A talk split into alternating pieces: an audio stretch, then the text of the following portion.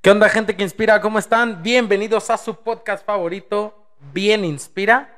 Claro El que día sí. de hoy, ah, claro que sí, sonido, nido, nido. Sonido. Pues estamos muy contentos, muy agradecidos este, con la vida, con Chuyito, con Diosito, que es como aquí lo concibimos, por darnos la gracia pues, de, este- de estar aquí grabando un episodio más. Y pues también que nos traiga este tipo de invitados. El día de hoy pues estamos muy contentos de recibir a Ángel Monsiváis. ¿Cómo estás, Ángel? Oye, ¿qué pedo con la silla? Espérame, cabrón, porque me está abandonando, güey, me está abandonando. Ya está, perdón, problemas de, de mobiliario. Platícanos, Ángel. Pues bueno, Ángel Monsiváis, nuestro invitado. Aplausos. para que veas. Bien inspira, no es, un, no es un podcast cualquiera, cabrón. Aquí hay calidad, aquí hay presupuesto, aunque se baje el mobiliario, este, la silla nos abandone, todo lo demás está bien, todo, todo lo demás está muy bien. Mientras haya que tomar. el Mientras haya que tomar, en- exactamente. patrocinio Pero, no se acabe. pero el jugo de mango está muy bueno. El jugo de mango está muy bueno. Sí. Jugo de mango. Este, pues bueno, Ángel es este, está por concluir nuestra su licenciatura. Nuestra, Nuestra, si nuestra, Sí, te nuestra. la Oílo, comparto, pues. No soy envidioso. La victoria. Sí, claro. Cállate, Sí, hijo, por acabar. favor. bueno, Ya, pues Ángel. Monsiváis promocionó, ¿no? sí. Oye, pues ahí está el gol. Se va, ahí está el gol. Vi- Victoria, ya sabes dónde podemos. No, no consuman alcohol. Es no, el abuso de ese producto es nocivo para la salud. Sí. Uno vomita bien feo. Ay, no, ya no. El sábado, bueno, ya, ya. Vamos. Seriedad, seriedad, seriedad. Este, bueno. ah, es que no me quiero acordar del sábado. Pero ¿No bueno. te acuerdas? No, no me acuerdo. Ya está en archivo, está en papelera. Está por borrar definitivamente. Eh, pues bueno, eh, Ángel está por concluir su licenciatura en, en- en psicología. No es nuestra, es de él. Eh, y tiene una certificación y ha sido voluntario en seguridad y salud pública. Y, bueno, este, platícanos acerca de, de este voluntariado, este, cómo fue el acercamiento, eh, pues que en qué consiste, ¿no? Porque sí llama la atención, pues, en lo que consiste, pero creo que ayer en la entrevista previa, pues me decías que conformaba varios puntos, eran por ahí. Sí, de hecho son varios puntos. Está como bien loco porque yo no pensaba, o sea, yo no dimensionaba que iba a hacer eso. Un día de la nada iba con unos amigos entrenando al parque y nos Ajá. encontramos. o sea, eh, era Max Steel. Era Max Steel con su Barbie, estaban ahí entrenando. Neta. No manches, neta. Sí, y pues nosotros llegamos ahí Max todos Steel. mecos a según entrenar ahí junto Ajá. a ellos y todo. Ajá. Y llega un punto en el que el cuate voltea y me dice, hola, ¿qué tal? Los estoy viendo, este, no quieren que los ayude con una rutina o algo. Entonces, eh, pues ya estamos aquí, échanosla. Pues sí. Sí. Y pues ya, o sea, seguimos yendo a entrenar con ellos todo ese verano y de la nada, pues nos invitó a una conferencia de seguridad civil. Y de, no, pues no tengo nada que hacer, son vacaciones, pues vamos. Y ya nos, nos llevan, llegamos, nos, han- nos dan como unas playeras que tenían una palomita. Ok. Y a partir de ahí, a partir de ese momento, empezamos a seguir yendo a ese programa. Se llama Safety Program. Safety. Safety Program, sí. Ok. Y haz de cuenta, todo empezó primero por esa parte de la seguridad. Yo no entendía muy bien qué estaba pasando ni cómo él había llegado ahí. Ya después, ya después me enteré que era un elemento retirado del grupo de operaciones especiales de Policía Federal. Y fue cuando dije como que ala. O sea, ¿quién impartía la conferencia o el... El Max Steel. ¿El Max Steel? Y él impartió la conferencia. Sí, justamente. A la madre. No, y deja tú, o sea, me gana con bien poquitos años. Ajá. Así, así es como que no manches, qué pedo con este hombre. Y dije, no, pues me parece interesante lo que hace y me le quedé ahí pegado y ya después resultó que había estado en el cuerpo de bomberos de Naucalpan y que también era paramédico y que era este voluntario en protección civil y yo de, ¿qué pedo? O sea, no es, no es más, este hombre es Max Steel y Action Man en uno, o sea, y pues ahí me, me le quedé pegado y poco a poco me fue enseñando todo lo que él sabía y me llevaba a distintos eventos. Así, por ejemplo, mi, mi prueba de fuego en lo de prevención y combate de incendios fue en un basurero. No Se manches. quemó el basurero de aquí de Peñasco Ajá. y pues no, que quién está disponible. No, pues yo, órale, vamos. Y ahí nos Ah, andábamos entre todos los bomberos y entre las ratotas que parecían chihuahuas y todo eso. Neta, Esas sí. ratas se, se alimentaban de, chi- de chihuahuas. Yo creo, estaban De enormes, chihuahuas. neta, Nomás las veías así brincando entre todos los, los montones de basura. No como- manches. Quitándote cucarachas así del cabello A y todo. la Sí, sí, pues No manches. Sí, estaba horrible, pero eh, ah, fue una experiencia muy chida. Esa Ah, fue. Eso fue lo de prevención y combate de incendios. En lo de primeros auxilios, pues ahí con protección civil en los eventos. En lo de seguridad, yo creo que lo, la, la prueba de fuego ahí que nos, nos graduó fue cuando fuimos a Matehuala Ajá. a capacitar a un cuerpo de policías. Ah, chinga. ¿Ustedes capacitando a los policías? Sí, No mames. Y pues bueno, fue, fue una experiencia como cool. Ya después no fue tan cool porque Ajá. aparentemente hice enojar a un policía estatal y pues vale madre, nos tuvimos que regresar. Ah, cabrón. No manches. Es otra cosa. en- en- Sí, claro.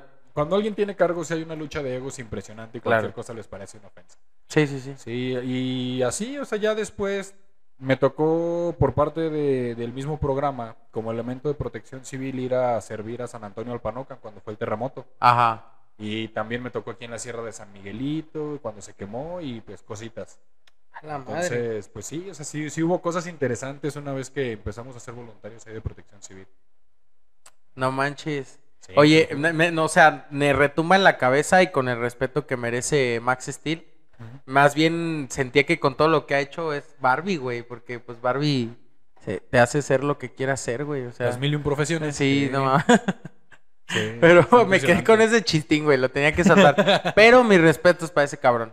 Sí, no, Este, no, sí, sí. otro pedo, güey, otro pedo. Sí, no, neta, sí. No mames. Si Y- algún día lo ves, luego luego vas a decir, no manches, sí es Max Steel. Sí es Sí más se parece. es Max Sí, Steel. sí se parece. ¿Y cómo se llama? ¿Le podemos mandar saludos? No sé. Igual y hacer llegar el material. Eh, sí, pues claro, si lo quiere ver es el Capitán Kevin Estrada Iglesias. Cap- Está en, Capitán Kevin Estrada. en Instagram como Capitán Kevin Estrada. Cap Kevin, Kevin Estrada, algo así. Pues yo creo que hay que castearlo para ver si quiere venir a grabar con nosotros. Sí, luego le, le aviso. Haz la mención. Sí, sí, sí. Porque está, Está cabrón. ¿eh? Está cabrón. Y Sí, sí, cabrón. siento que sí puede aportar mucho a, a la Sí. idea, al, al- ahora sí que la filosofía que tiene bien inspira. Sí, no, y él, él mismo tiene una filosofía de vida chida, muy interesante también. Ok. Entonces, sí, es como... Está cool, es una persona interesante. En sí, todo él es una persona interesante. Oh, a huevo. Pero bueno, el día de hoy es el presente y tenemos a otra persona interesante que es Ángel. Claro Platícanos, sí, ¿cómo no? Ángel. Me ¿De dónde? con madres ese hombre. sí, a mí también me cae muy chido. este, el... no fue por darte el avión. Eh. Es, es- es sincero, es sincero. Sí, sí, sí, sí. sí. Eh, ¿Cómo pero también platícanos, o sea, no queremos demeritar ni dejar a un lado la psicología. ¿De dónde nace, pues, esta pasión eh, o, bueno, la idea de, de estudiar psicología? Uh, bueno, es que son dos momentos diferentes, ¿sabes? Ajá. Eh, mi gusto por la psicología de- no sale por la... No, o sea, no nace por la psicología per se, nace por la filosofía. Ah, ok, ok. Ajá. Puntualmente por un libro que se llama Filosofía para principiantes de Rius. Ah, ok, que ok. ya está ah, muerto. sí, sí, sí. Pero todos sus libros eh, tienen esta facilidad de que te lo explique, te pone dibujitos tipo periódico, entonces No está- manches. Está súper chido, sí. No Y- es, no es Rius el que jugó en, en el no es el que juega en el Borussia no, no, Dortmund, ese es ¿verdad? Royce. Ajá, ah, ese es Royce, ese es Royce. Sí, no, de hecho Rius es mexicano. Bueno, era mexicano Sí. porque ya se murió. ah, Sí, ni modo. Pero es un- ese libro está muy chido, ¿eh? está muy bueno. Ese Sonó libro- tipo como filosofía para tontos, ¿no? Como los, los, Pues yo, yo los libros de es algo así. los libros Sí, de, Estados del- Unidos que ponen historia para tontos. Para o sea, tontos, sí, ajá. ajá. Más o menos. Yo creo que No es manches. algo así. Ajá, Y todas las preguntas que tenían que ver como con el yo eran como las que más me interesaban, ¿sabes? claro. Y después, como dos años, porque esto fue en la secundaria, eh, primero, segundo, secundaria. Después, cuando me fui investigando más en ese rollo, fue como di con la psicología. Pero Ajá. primero, eh, lo que me llegó de la psicología, eh, lo primero que investigué tenía que ver como con cosas de ahí, de unos campos que no se mencionan. Ajá. Ok. Donde, donde le hicieron cosas malas a mucha gente. y ¿Donde no- hicieron jabón a la gente? Exactamente. Ah, ok. eso sí, sí, sí. Los hicieron jabón. Sí, ya sabemos de cuál. jabón.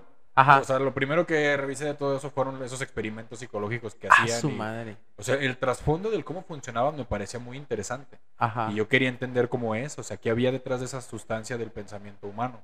Ok. Ya después, cuando me tocaba escoger carrera, estaba entre tres opciones. Era arquitectura, que siempre me ha gustado la arquitectura, todo lo Ajá. que tiene que ver con el diseño arquitectónico, o sea, me fascina. La otra era ingeniería automotriz. Ajá. Este, no aquí en la escuela que todos los que son de aquí conocen. sino- Setba. Exactamente, Ok. sino yo quería buscar una escuela. o sea, Ah, más saludos acá, a. Alex. Alex está en el set, ¿va, ¿verdad? Ajá. Sí, saludos, Alex. Saludos, Alex. Alex, saludos. Ay, Saludos. saludos, Ludos. Sí. Sí, no, pues yo quería como eso, que también toda la vida me han fascinado los coches y psicología. Entonces, como yo tenía unos planes de vida que tenían que ver con otras cosas en el que probablemente iba a dejar la carrera, Ajá. la verdad es que lo que me terminó decidiendo fue como lo que me costara menos de, en, en precio monetario, que al mismo tiempo si lo abandonara, pues me doliera también menos. Sí, Porque para claro. empezar en arquitectura yo creo que los dos, los dos compases que te piden luego, luego entrando, uno cuesta como 1800 y el otro 1200. Y así es como que nada, nada, ni de chiste. O sea, es un buen de material, entonces sí fue como que esa no. Neta, Y- o sea, por la restricción de lo, lo caro que puede llegar a ser. Sí, lo que pasa es que es material muy caro. Ah, ok, ok. Pero cada que tienes que hacer esas inversiones. Es que depende. O sea, esa es la inversión inicial, Ajá. pero a lo que tengo entendido, como pues cada semestre va cambiando un poco el plan de, mate- de materias, si bien hay cosas que te sirven, hay otras que vas a necesitar. Ajá. Y cada gastito en esa carrera, pues sí es como, sí es carillo, la verdad. Ok. Este, pero, o sea, por eso dije, no, pues esa no, la neta me va a doler un buen, este, darme de baja de esa, después de haberle invertido tanto dinero. A la de automotriz, pues como ni siquiera me iba a quedar aquí, o sea, mi idea era ir a otro lado, Ajá. Pues también, o sea, hu- hubiera sido más, más complicado. Entonces ya me quedé aquí y dije, bueno, psicología, siempre me ha gustado la psicología y dije, la voy a estudiar porque me gusta y por, por hobby. Y ya cualquier cosa que aprenda o no, pues bien o mal. Y ya. Y fue hasta el segundo semestre de la carrera cuando dije, no manches, me, me gusta más de lo que creí. La neta, quiero hacer algo con esto". ¿Neta? Sí. Te atrapó Sí. desde ese Me- instante. Me, enamoré de, sí, me enamoré de esa carrera. Ah, huevo. De verdad que sí. Oye, ahorita me nació, me, me nació la duda. eh, eh, ¿Tú recomendarías ese libro que, bueno, que igual y tiramos carrilla y todo, para alguien que quiere saber de filosofía como su primer libro ah, para leer acerca de, de este? Pues sí, o Sí. sea, no creo que sea tan necesario. Es que sí es muy, muy básico, ¿sabes? Es Ajá. muy básico y por lo mismo es muy fácil de leer. Pero digamos, alguien que quiere empezar a saber sobre la filosofía, ¿sí sería una buena idea que lea ese libro? ¿O, Pues mira, hay otros que nos pudieras recomendar? hay otro que también es muy bueno, que se llama El Mundo de Sofía, que también es como para, así como de, de cajón. Te, dice lo, lo que ocupas saber desde el inicio. Ajá, La cosa con filosofía para principiantes es que es un buen libro, ajá, pero yo, yo diría que depende mucho de la edad de la persona. Porque como es tan fácil de leer, probablemente si ya eres como grande y tienes una comprensión lectora, pues ya, ya distinta, más, Sí, más sí, sí. arriba, te va a parecer muy absurdo. ah, ok. Este, Y a lo mejor lo vas a terminar leyendo, o sea, ya en este, por ejemplo, ya en este punto de la vida, Ajá. yo lo leería no, no Por tan- entretención, tal vez, sí, ajá. como más como para entretenerme. Ah, ok. Más como si ahorita agarras el principito de Antonio Saint-Exupéry, así. Ah, ok. Ajá, exactamente. No Pero pues como en aquel entonces estaba yo en la secundaria, era como que, o sea, me cayó con madres en ese tiempo. Y, y, bueno, ahorita que hablabas de Royce, Royce, ¿cómo? No, Rius. Rius. Rius. Rius. Ok. Este, ¿él fue alguna influencia grande? ¿Hay otro tipo de filósofo que, Es que te filósofo. impulsa? O sea, como, bueno, para tus influencias, pues, eh, para estudiar lo, lo que es la psicología o nace, nace de puro como leer libros, o sea. Es que nace del, del, más bien nace de una duda que yo siempre he tenido personal. Ajá, Yo creo que la única cosa que me pudiera provocar ansiedad constantemente es el querer saber. ¿sabes? ajá. Entonces yo no te podría decir, hay un autor en específico que me ha ayudado muchísimo. No, o sea, yo agarro un libro y lo leo de todo, de aquí, de acá, de acá. Y si un día alguien me dice, oye, este autor está buenísimo, lo leo y veo que le rescato y cosas así. Ajá. Entonces, pues yo, yo soy más así, o sea, me- me- se- esa semillita de querer a huevo saber algo es lo que... Se me hace muy me interesante lo que dices porque creo que al final de cuentas encontrar una respuesta de lo que es la vida puede también hasta cierto punto ser como autodidacta, ¿no? Sí, de hecho, bueno, es, es todo un trabajo. Ajá. Es- o sea, encontrar la respuesta a la vida, para empezar, no la vas a encontrar. Pero es como Sí. divertido buscarla, ¿sabes? Ajá. Hacerte menso ahí, como de, vamos Sí. a ver si, si le hallo, si le atino. No, no la vas a encontrar. La verdad, no, no, no tiene por qué tener una respuesta. Así como, como Sí, la claro. vida misma. A lo mejor la vida misma puede tener un objetivo. Pero ese, ese objetivo también va a estar cambiando constantemente. O sea, no, no te vas a quedar ahí. Una vez que lo cumplas, en lugar de que tu mente se estanque, luego, luego va a querer algo más. Sí, sí, sí, entiendo. Eh, por ejemplo, eh, está como toda esta, esta parte de, tal vez si lo, lo pudiéramos llamar morbo, de si los, si los psicólogos van a, a terapia. ¿Tú alguna vez fuiste a terapia antes de querer estudiar psicología o, o de- o- O sea, me llama la atención como saber también hace cuánto fue y, y por qué, si es que has ido a terapia. Pues mira, la primera vez que yo fui con una psicóloga, de hecho, fue la de la preparatoria. Ah, ok. Pero es que en realidad no te daban terapia, o sea, era como un- una tutoría, más bien. Ujú. Y era como, o sea, la psicóloga me dijo, no, pues mira, la neta es que tú estás como muy centrado ahorita. Me dice, no, no, o sea, si quieres ir a la terapia ahorita estaría como de más. Ajá. Yo no entendía bien a qué se refería y, y no siento que esté como de más. Pero probablemente en ese punto de mi vida no tenía tantas dudas respecto a lo que, lo que iba a suceder en mi vida, ¿sabes? Como Sí. que lo tenía bien marcado y lo estaba bien dispuesto a seguir lo que era como que, nah, pues este güey iba bien encaminado, algo así. Eh, empecé a ir a terapia como tal hace como un, dos años. dos Ajá. años, sí. Después de mi ruptura amorosa más grande que me cambió la vida por completo y me hizo Suele resignificar pasar. muchísimas cosas. sí. Suele pasar. Sí, sí, sí. Pero en parte también porque yo estaba aferrado a la idea de, de no tomarlo de, la- de una mala, mala manera, ¿sabes? O sea, a mí me dolía, me dolía Ajá. muy cabrón y yo estaba como, yo estoy seguro que de esto más adelante voy a sacar algo. Ajá. Y sí decía, sí me duele un chingo, pero no me voy a atrever a decir que esto me va a tumbar o algo así, porque yo estoy seguro que esto me va a servir para construir algo. Pero Claro. sí, o sea, llegó un punto en el que yo mismo dije, ¿sabes qué? Al chile no puedo solo. No puedo solo, necesito, necesito a alguien, necesito que alguien me revise.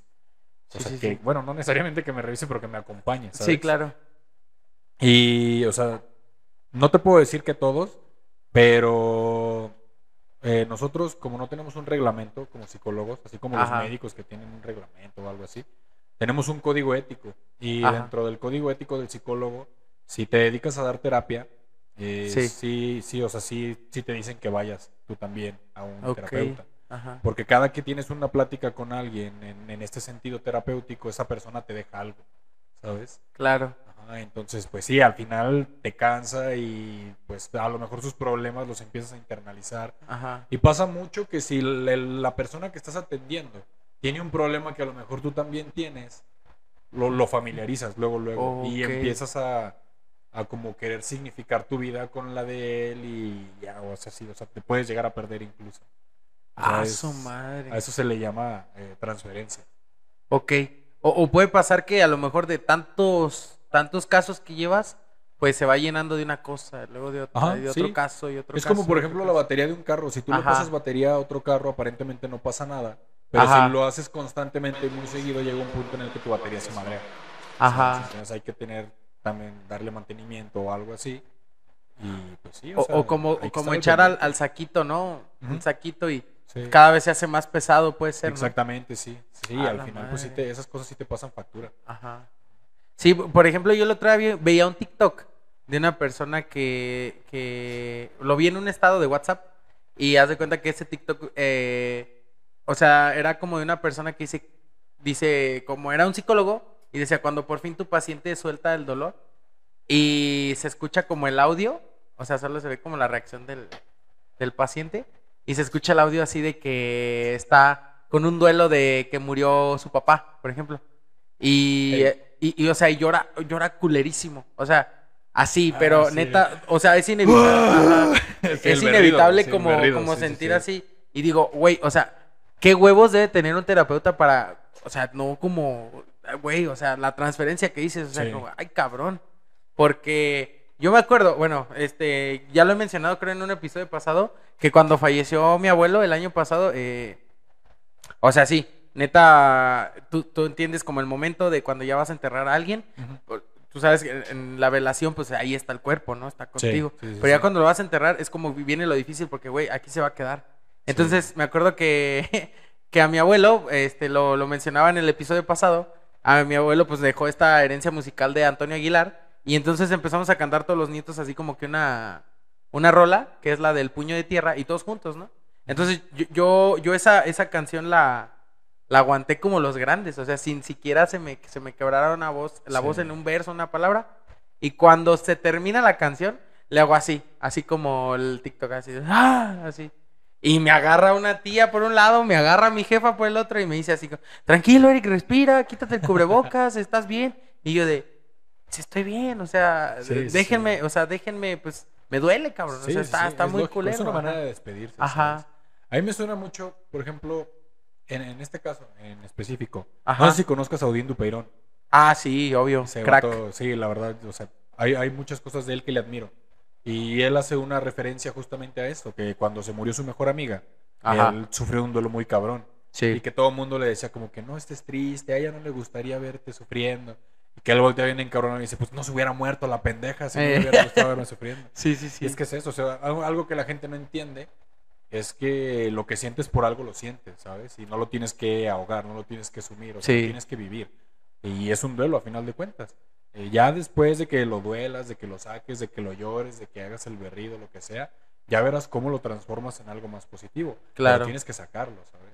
Y Wow. si bien no todos lloran, pues sí está, o sea, bien que tú que identifiques tu manera en la cual lo vas a Sí. vivir y lo hagas. Pues, por ejemplo, a mí me gusta escribir. Cuando mi abuelo falleció justamente en diciembre de este año que pasó, Ah, ok. este, yo escribí un pedacito de un poema que, que Dante siempre me recuerda mucho porque le recuerda a su abuelita, Ah, ok.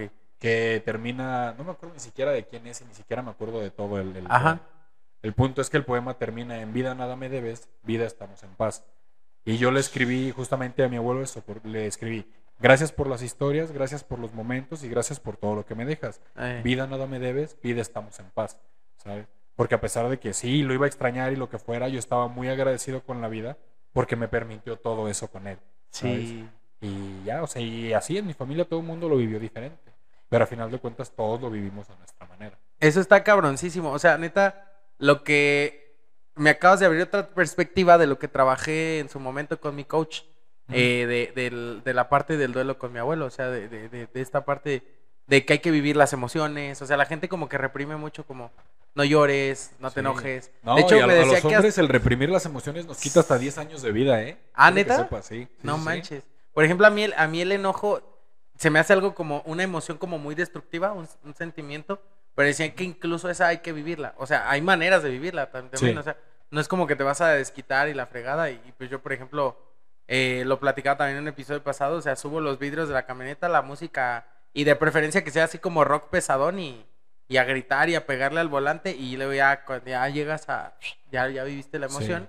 Y, y, y está bien, bien, bien cool esa parte que mencionas de, de transformarlo ya después en algo positivo, ¿no? Sí, de hecho, justamente una vez tuve una plática así con un amigo, que él decía, es que yo no entiendo por qué la gente me dice como machito frágil y todo eso cuando me molesto y le pego a la pared. Dice, ¿qué Ajá. tiene de malo que le pegue a la pared? No me estoy desquitando con nadie. Pues mira, no tiene precisamente algo de malo, el punto es que te estás lastimando, ¿sabes? Sí, Y no hay una necesidad de que te estés lastimando a ti, porque entonces eso malo lo es- no lo estás aventando, ¿sabes? Es- Te lo estás escupiendo hacia así, te rebota, Claro. porque al final de cuentas te lastima a ti. No es lo mismo, si quieres golpear algo, lo quieres sacar agresivo, pártele su madre a algo físico, o sea, una escoba, rómpela. ¿Qué cuestan? 30 pesos. ajá. Rómpela. Preferible que rompas una escoba de 30 pesos y la repongas a que te ro- rompas los nudillos, imagínate. Sí, claro. ¿Cuánto no te va a costar eso? Y es diferente. De hecho, en Estados Unidos hay salas que, que son como de, o sea, tienen vidrio falso de azúcar, cosas así como... Ajá. Y ahí tú vas y rentas una hora, te dan un bate o lo que tú quieras. Y todo ese rato estás ahí madreando cosas, pegándole, rompiendo todo, así a la Creo que chingada sí por las- todos lados. Creo que sí las había visto. Sí, y ¿Qué justamente? Si son no eso. quieren el celular, regálenmelo, no lo tiren a la basura. Ya sé, les sobra. Eh, ya sé, les sobra. Sí. Ya empezó a aventar el celular, güey. Sí, ya vi. Ah, ¿Estás enojado? ¿Estás enojado? ¿Quieres hablar? Sí, si quieres pásale, ahorita vemos cómo... Sí, se puede, no te preocupes. Sí. Pero pues, es, sí, eso, es catártico, esto también Ajá. es catártico. Claro. Y no te lastimas. Había visto esa parte de. eh, eh, creo que en, CDMX ya abrieron una sala de ese tipo, creo. Sí, creo que sí. Sería Este, interesante abrir una aquí. Pero eh, yo me acuerdo mucho, mira, fíjate que, que hay preguntas que no las planeamos y, sale mucho el tema porque yo, yo de verdad este, fui alguien que en el pasado fui muy, o sea, soy iracundo porque digo, no se me ha quitado, ¿ah? Pero he aprendido con terapia y, y este tipo de, de situaciones como a saquen, saquen, este, como a, a- no a reprimirlo, porque no Ajá. está bien reprimirlo, sino como a controlarlo de alguna manera. Manejarlo. Entonces, ajá, manejarlo. Sí, yo creo que sí. Este, porque yo de más chavo, sí, o sea, yo net- neta estaba enojado y decía, necesito romper algo, necesito romper Sí. algo. Pero lo sentí así. Y sí me llegué a echar ventanas, sillones, sillas, o sea, Sí. de, de que una vez así agarré un sillón y bolas así contra la pared bien machín. Sí, pero el rollo es enfrente de quién, ¿no? Esa vez creo que estaba la chava que nos ayudaba al quehacer, estaba mi mamá, porque me había enojado con mi mamá por una situación ahí. No tal cual que quisiera como golpear a mi jefa, no ser el, el, el- ese- Sí. eh, si ves al Eric ahí, el que va pasando, ese güey Sí. le pega a su jefa. Oh, se madrió a su jefe, hubieras visto. Sí, pero hubo una Desde situación así en lo la que... conocen como el rompemadres. Ay, no, el rompe madre. ¿Por qué? ¿Por qué? Partió a su madre. Pobre de su mamá hubieras visto. Para quitársela fue un Ya pedo, güey. No se la podían quitar. Ya déjala. Entre dos paramédicos y un policía. Ya, por favor. Ya déjela, está muerta. Sí, justamente. sí. No, y sí entiendo mucho esa parte porque en mi familia también, todos los hombres son muy viscerales. Bueno, también las mujeres. o sea, Ajá. Mi hermana incluso era de esas que grababan así, subían sus videos a YouTube y todo ese pedo. Donde sí, o sea, son mecha corta. Ajá. Y por ejemplo, yo siempre he dicho que yo de todos soy el más agresivo. Ah, bueno. Pero yo me di cuenta de eso como muy, muy, muy joven. Entonces sí, Ajá. fue como que empecé a, a buscar maneras en las cuales poder este, ma- manejar eso y Ajá. después sacarlo en un entorno como más sencillo. A mí me ayudó muchísimo el deporte. Ah. La manera en la que yo hacía catarsis de todo eso era justamente en el deporte. Y también por eso pues nos ponían unas jodas tremendas. O sea, a lo mejor, por ejemplo, tú no lo veías tanto, Ajá. pero me llegó a pasar una vez que, que fuimos solamente cuatro a entrenar. Ajá. eran- o sea, eran tres jugadores de fuera, pues yo que era portero. Ajá. Y ya cuando acabamos, el profe nos dice, no, pues nos fue bien, cada uno aventó 60 tiros. Fue como que, ok, o sea, 60 tiros. Ajá. Pero yo era el único portero, o sea, yo me aventé Sí. entonces 180 veces. Sí. Y era, y era esa cosa, o sea, si el equipo era de 30 personas y éramos dos porteros, los del mayor joda éramos justamente los, Los porteros. porteros. Ajá, exactamente, porque éramos nosotros dos contra todos los demás. A su máquina. Entonces, pues, Con- o sea, sí nos ponían unas, y tú, y tú sabes que nos ponían unas Sí. para entrar. entonces Contexto. este lado. Ángel y yo nos conocemos desde la secu porque estuvimos en la selección de fútbol de la poderosísima José Siriaco. Cruz. Saludos a el profe Adolfo Don Toro que nos sigue dirigiendo en el, Erid- en el poder- poderosísimo Eridren FC. Sí, Este- saludos, profe. Saludos, profe. Pero sí, madrizas que nos pusieron. Sí, sí, o sí, sea, la verdad. Yo la neta tengo, lo poco mucho que tengo marcadas mis piernas es desde la secu que... Trabajó hecho, yo- con yo- nosotros. Yo tengo músculos que a la fecha conservo marcados justamente de aquella época. De aquellas putizas, porque no les puedo llamar de otra manera. ¿Te acuerdas? A mí me ha hecho risa que decía, cuando estén cogiendo se van a acordar de mí. ¿Y sí? Porque trabajaba Sí. mucho el fondo, trabajaba mucho el fondo físico. Y si el día de hoy yo aguanto cinco palos, ah, no es cierto. Sí. Cinco Es palos seguidos, ah, cinco palos Hagan seguidos. deporte, hagan- deporte, chavos. O sea, cuando estén cogiendo cinco veces seguidas, se van a acordar de mí. Ay, No, pero sí, no, sí, una, una joya, una joya en todos los aspectos. O sea, la neta, este, así como nos reíamos de eso, o sea, la neta, llorábamos del entrenamiento, pero no manches, o sea, sí, no, no manches. yo llegué ahí sin saber siquiera dar un pase y no manches. Ahorita, digo, el, el nivel que estoy presentando ahorita, para mi pancita y lo que quieras, pues sí, este, dicen, ay, cabrón, el Eric ya juega, Ya trae. ya juega, ya, Ya trae, ya trae, ya tráiler. Sí, justamente. Oye, este, pues vamos a, interactuar un poquito de, de, pues esta parte porque nos está llamando mucho la atención. ¿Cómo se dice? ¿Salud mental o salud emocional? Ahora sí que depende. Ajá. ¿A qué te refieres? No, pues es que en sí la, la, la pregunta como que es, es, es, es, este, es muy general, pero, pero este, bueno, ¿tú crees, no sé, antes como que en el pasado no se trabajaba mucho como con la salud mental, ¿no? O sea, porque me, me, me platicas, se remonta todo esto a los campos esos donde hacían a la gente jabón, que no podemos decir, creo. Este, no. Bueno, me vámonos por partes. Te digo que depende porque las dos existen. Ah, ok. Tanto ajá, salud mental como salud emocional. Claro. La cosa aquí, y te digo, de a qué te refieres, es, pues sí, si las dos existen, ¿de cuál me estás queriendo nombrar? Ajá, Porque, por ejemplo, salud mental, ajá, pudiéramos decir que abarca tres grandes áreas, que es el bienestar emocional, ajá. el bienestar psicológico y el bienestar social. Ok. Esos tres factores componen lo que vendría siendo la salud mental. Ojo. Entonces, si- ¿qué quiere decir el, el bienestar emocional o la salud emocional? Tiene que ver con toda esta parte del cómo cuidas tú tus emociones, cómo las vives. O sea, para empezar, no reprimirlas. Porque, Claro. por ejemplo, Daniel Goleman lo nombraba como inteligencia emocional. Ajá. Que es como que a lo mejor sí, este hombre que, que aparentemente nunca se enoja, sí se enoja. La cosa Eh. es que no lo va a manifestar delante de la gente, lo que tú decías, delante de, de quien lo hacías. Ajá. puedes estar bien enojado, o por ejemplo, yo puedo estar muy molesto en este momento y no por eso les voy a hacer un desmadre aquí, ¿sabes? Claro. Voy a terminar de grabar todo súper bien y ya después que salga me madreó un cholo allá afuera, o bueno, algo así. Sí, o sea, ti- tiene Sí. que ver con en el lugar en el que lo haces. O por ejemplo, si estoy en box, mejor voy en box y ahí saco mi ira y todo Claro. eso. Y eso tiene que ver con una buena gestión emocional. Pero con el costal, ¿no? No Sí, con sí, un con un adversario o No, tú pues, con quien- ah, con quien se me ponga. Llega y a la recepcionista. no, pues, el- Buenas tardes, ¿cuál buena? ¿Cuál- cuál es- ¿De qué tienen de buenas pungues? Sí, sí, sí. Y te digo, sí, o sea, eso es justamente la, la salud emocional. Ajá, El cómo gestionas tus emociones, el cómo las vives, el cómo no las reprimes. ajá. Y, o sea, hay unas que son, se podría decir que básicas y después tienen sus, subemociones y todo eso. Ok. O sea, y, y es eso. Y te digo, justamente la salud mental implica que tengas salud emocional. ahora ahora me, me entra otra otra pregunta que a lo mejor no estaba como ¿Cuál te planeada. Dime. ya valió madre, ya. Yo me chingué, ni pedo. Sí.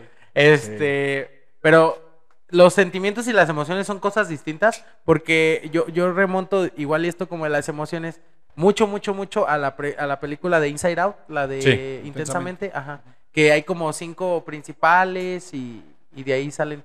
Pero Sí. esas son emociones, ¿no? O es lo mismo sentimientos y emociones. No, no son lo mismo. O Ajá. sea, tal cual el sentimiento es lo que sientes. Ajá, Sin embargo, la diferencia está en cómo lo nombras. ajá, Ya el cómo lo nombras, eso vendría siendo la emoción. ok. Eh, por ejemplo, eh, a ver, ¿qué te puedo decir?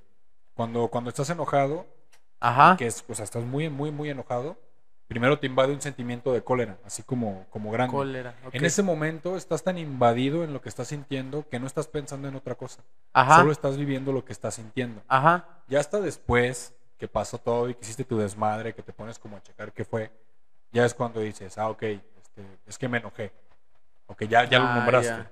Ya. que lo nombraste, ya es como que ah, eso es la emoción. esa es la emoción. Ajá, Sentí enojo Ajá, o furia, por Ajá. ejemplo. Ah, Sí, ok, ok. Sí, sí, dice la niña. Furioso es así. Sí, o sea, es mucha risa, pero esa niña sabe cómo es ella de furiosa. O sea, ella lo puede Sí, a nombrar. huevo. Eso es, es muy inteligente de esa parte. Pero sí, justamente eso. Entonces tiene que ver eso con la inteligencia emocional, Con la inteligencia emocional. como saber identificarlas, nombrarlas.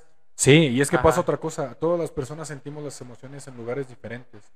¿Sabes? Hay gente que siente el enojo en la panza, casi como si fuera hambre. Y, Eh. Por ejemplo, el estrés se dice mucho que se carga en la espalda. Ajá. o cosas así. O sea, a eso se le llama somatizar.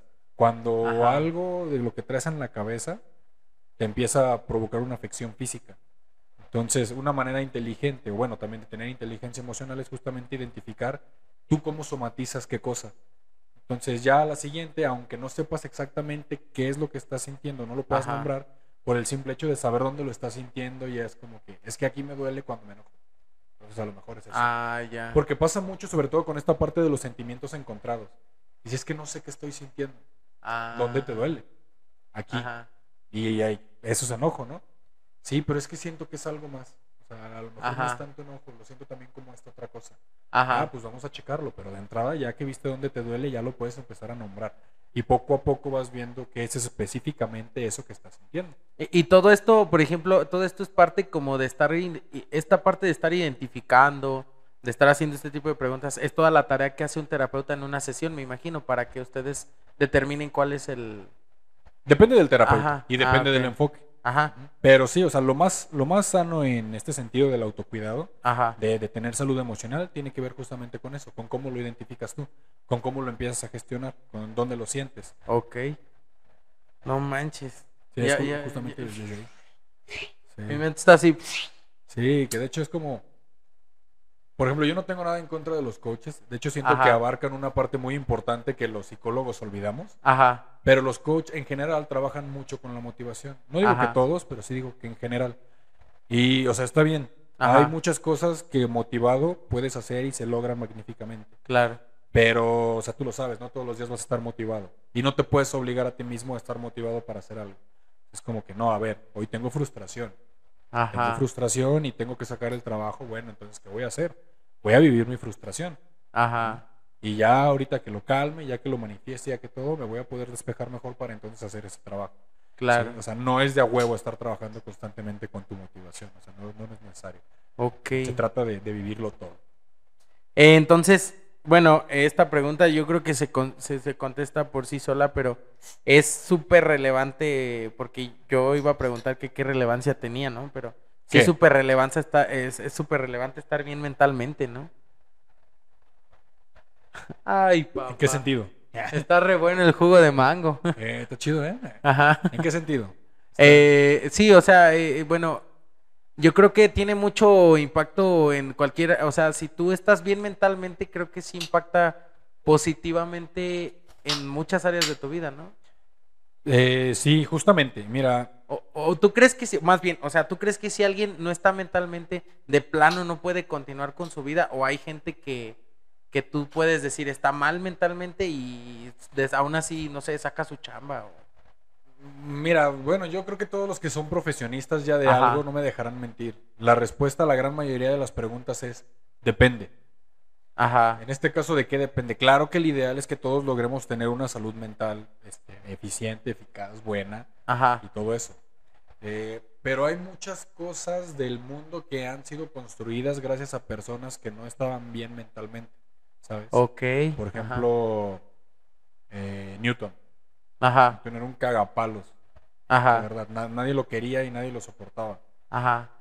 Y él estaba mal, o sea, estaba muy, muy, muy, muy mal. Ajá. Al final de cuentas, el cabrón, yo creo que, creo que la historia dice que el güey se murió Ajá. y nadie se dio cuenta como hasta tres días después. Sí. Porque él era como de que se encerraba y si iban y le dejaban de comer o algo así, lo interrumpían, se encabronaba. Entonces la Ajá. gente era como que lo menos que lo puedas molestar. Ya hasta después que se les hizo raro, era como, ¿dónde está? Pues- Pues, pues voy a buscarlo. Por, ya- ejemplo, Ya llevaba tres días de muerto el güey. no manches, neta, lo encontraron hasta tres días después muerto. Sí, algo así. o sea, A no, la no madre. te quiero mentir, pero ya te mentí. O sea, creo que así era así la Ah, historia. Y por ejemplo, muchos físicos tenían pedos así. O sea, Tesla también. Tesla Ajá. se enamoró de una paloma que vivía en su departamento cuando estaba a punto de, de también de morir. Cosas así. El mismo Steve Jobs estaba tan mal que, o sea, entre el Apple 1 y el Apple 2, Ajá. el, todo el equipo original ya no lo quería. O sea, todos lo odiaban.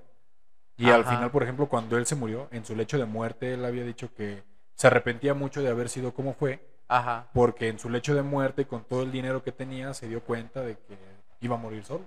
Y murió A solo. la madre. Entonces, te digo, de- depende mucho de para qué. Entonces se puede decir que todas estas personas, por así decirlo, mal. su, su poca salud mental fue un mal necesario, por así decirlo. ¿O no? Se pudiera decir que sí, Ajá.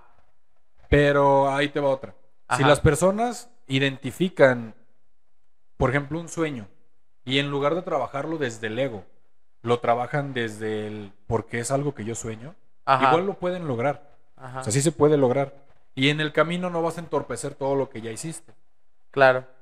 Pero digo, lo malo de esto es que el, el ego, por alguna extraña razón, te da como más energía para terminar las cosas, ¿sabes? Es, Es como... un motorcito. Sí, o sea, tú que también eres medio, medio ñoño en este sentido. Ajá. Es como el, el- el ego Ajá. y el estar mal para estas personas es como el anillo amarillo de las linternas verdes.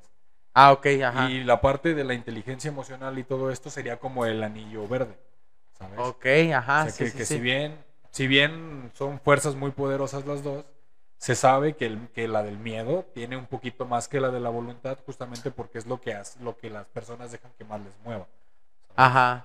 Entonces- Como este miedo a, no sé, ser pobre, este miedo a... Ajá, exactamente. Ajá. A que, por ejemplo, Steve Jobs, de que no fuera el mejor celular del mundo, ¿no? O sea, Ajá. Ajá. O sea, desde esta ahí perspectiva pudo más el miedo que, eh, digamos, Bueno, que en- va en este asociado caso, a- el ego. Ajá, ah, ok, ajá. No el miedo, pero pues para el caso creo que no hay un, un anillo del ego. Ah, sí, sí, sí. Por eso lo usé como No de ejemplo. Güey, está, está chingo, o sea, neta está chingón Sí. el, el, el tema.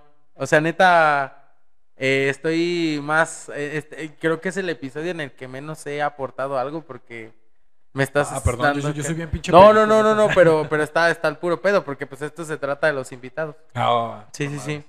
Eh, yo, yo, bueno, ahorita que dices, yo me acuerdo, por ejemplo, cuando sacó la teoría del prisma, el, el Newton, Ujú. este, cómo dijo, no, pues yo creía antes en su, en su loquera, ¿no? Acá de que, Pues sí. encerró todo, todo, todo en el pinche cuarto y Sí, pues ese era su estudio en el que siempre Ajá. se encerraba. Y, y abrió el pinche hoyito para que pasara el haz de luz y ahí se dividiera, que es esta famosísima portada del, del disco Del de Pink sí, Floyd. de Pink Floyd, Ajá. justamente. Yo tengo unas calcetas con, este, con, con esa imagen de prima, están, están bien chidas. Sí, Qué chido. Me siento como bien Jacobo Wong cuando está con, Sí, bien. con Roberto Martínez, pinches aportaciones bien cagadas. Pero no sé, joya, Jacobo, pues, es, mi manera de, de- de- de aportar al, al tema, ¿va? Todo aporta, todo Sí, claro. Este, bueno, eh, quería, queríamos saber también, este, obviamente eres de, de la autónoma, ¿no? Sí. Siempre autónoma por mi patria educaré. Colegiatura bien cara. Ok. eh, ¿Y dónde, en dónde, por ejemplo, también ya pasando a la, a la parte del voluntariado, en dónde estudiaste, eh, fue en safety? En Este, safety sí se puede decir que fue en safety. A final de cuentas, te digo, mi, básicamente mi mentor Ajá. fue el capitán. Y es como, me hizo tomar los cursos un chingo de veces, neta, fue un chingo de veces. Y en un punto dijo como, ya lo tomaste tantas veces, ahora lo vas a dar tú. A y la yo estaba madre. como que, verga, no mames, yo cómo lo voy a dar. Ajá. Y, pero pues ya una vez que, una vez que di el primero, me di cuenta de que ya me lo sabía. Y fue como que, ah, no, pues está fácil. Y ya de ahí solo fue replicar y replicar y replicar y replicar y... sí. Oye, y ayer nos, no- me platicaste de, de que había cinco puntos básicos de... ¿El safety program? Ajá. Eh, sí. Eh, justamente las áreas es acondicionamiento físico, Ajá. el de seguridad, que podría decir seguridad civil, Sí. Eh, prevención y combate de incendios, medio ambiente y primeros auxilios. Esas, eran- esas son las cinco áreas básicas. ¿sí? En esas cinco áreas había gente que nos impartía ciertos cursos. Ok. es que también, por ejemplo, esa, esa empresa fue un parteaguas para mí. Sí. Porque para cuando yo llegué ahí, la razón del por qué yo me quedé fue porque yo, yo sentía que, o sea, que ya no, no encontraba de ningún lugar donde sacar algo que aprender. Esta necesidad que te digo que yo siempre he tenido de saber. Ajá. Y me, me sentía muy mal porque me sentía estancado. Y cuando llego ahí me encuentro pues a este hombre así como todo lo que había estudiado y, y todos sus amigos de ahí eran que, que enfermeros, que paramédicos, que estudiantes de medicina, que Sí. o sea, pu- puras cosas que yo en mi vida jamás había estudiado ni visto y no sabía ni madres. Entonces llegué ahí y me sentía el más pendejo de la habitación. Y me gustaba tanto porque al mismo tiempo era como que hay un chingo de gente de la que puedo aprender. Sí. Y pues sí, o sea, a final de cuentas yo creo que aprendí muy rápido justamente por esa obsesión. Yo, yo creo, ahorita me, me, me, me enfrasco un poco y creo que todos deberíamos, no sé, todos deberíamos de tomar por lo menos lo más básico de ese curso, ¿no? Te ayuda mucho a la supervivencia, tal vez. Pues sí, mira, de hecho nosotros ya acá más modo de loquitos, los que estábamos en esa unidad, Sí. nos de repente nos vamos al, a la sierra. Bueno, nos íbamos a la sierra. Ajá. Y era como de, no, ¿qué vamos a llevar? Este, atunes, carne seca, fruta cristalizada y ya. Se chingó. ¿Cuánto vamos a estar ahí? Tres días. Órale, está bien. Y ya así nos íbamos. Y llega un punto en el que, para empezar, desde que pisas la sierra, ya no te da sed, no te dan ganas de, de ir al baño, de hacer pipí, de hacer popó, de, no te dan ganas ni de comer tampoco. Es como, comes porque sabes que tienes que comer, no porque tengas hambre. Y A allá andas como si nada, haciendo todo y por alguna extraña razón sales de ahí, pisas la ciudad, lo primerito que es de la Te ciudad, dan ganas de cagar. te dan ganas de cagar, de mear, todo el cuerpo se te va para abajo. Es como que te pesan como seis veces más los pies. Y es como, No mames, qué pedo. Ajá, o sea, ¿Qué sí. pedo?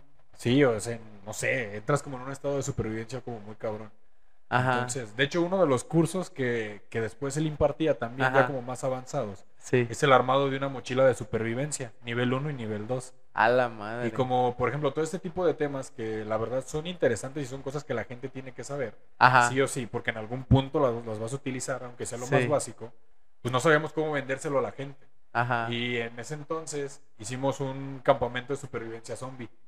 Ah, no manches. Sí. De hecho, está, está en YouTube. Lo televisó, ¿cómo se llama? Al extremo de aquí de San Luis Potosí. Ah, ok, ok, ajá. Algo así, creo que se llama. Y así Ajá. aparece en cuatro partes.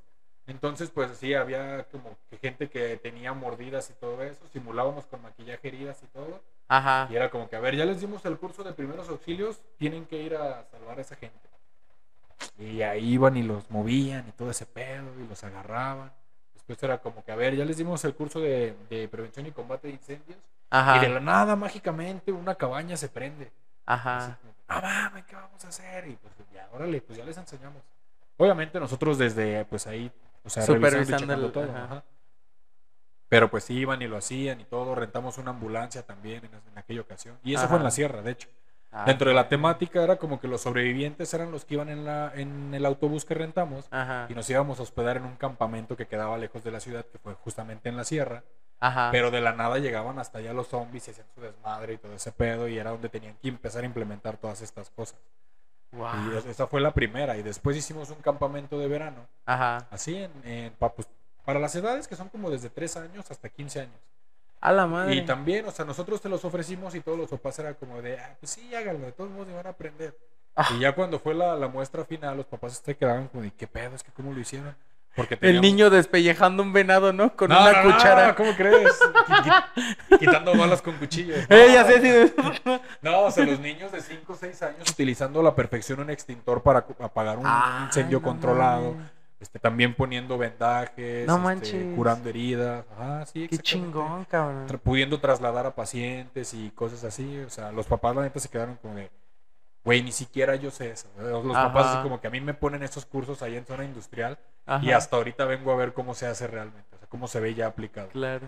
Es como que, pues, para que vea, ¿no? Eh, el morrillo fue ese que le puede salvar la vida, Sí, ¿no mames? sí, de hecho sí. No manches. eso te digo, sí, o sea, en algún punto de la vida lo vas a utilizar. Dios quiera que no, pero pues al Ajá. sí pasa.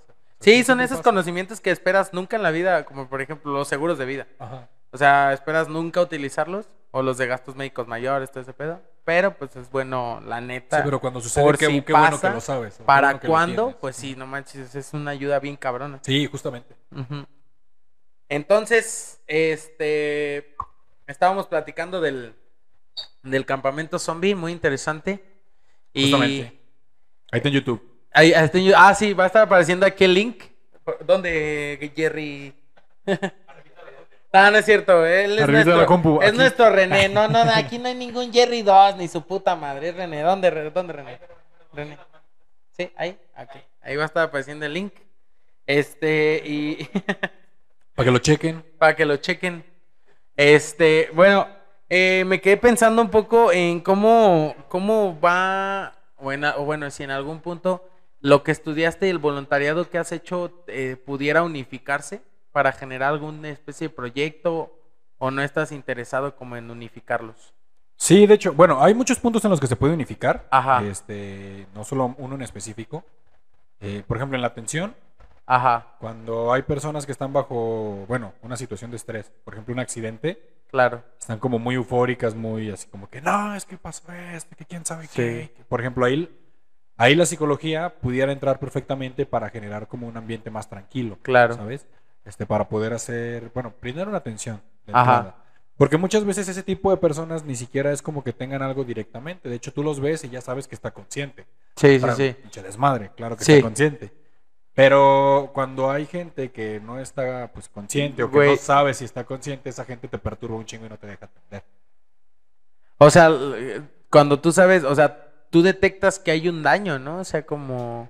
Tienes y que dices, sí, es- este güey sí, o sea, el otro está haciendo drama, ¿no? O- ¿O sí, cómo? es que, bueno, de hecho, lo que la gente cree es que muchas veces el que está haciendo más ruido es el, el que está en, en más riesgo. Ajá, y, pues, nada no, que o ver. sea, de entrada, si tú llegas, te interesa ver quién está consciente y quién está inconsciente. Claro, El que está haciendo más ruido está consciente. O sea, lo dejas Sí. para el final. ajá. Bueno, a no ser que de entrada a no veas ser que, tenga la, este, Sí, toda la sea, pierna si le- prensada, sí, si ¿no? está la pierna rota desde aquí, Sí. es como que, verga, no sé, hay que atenderlo. Sí, hay que...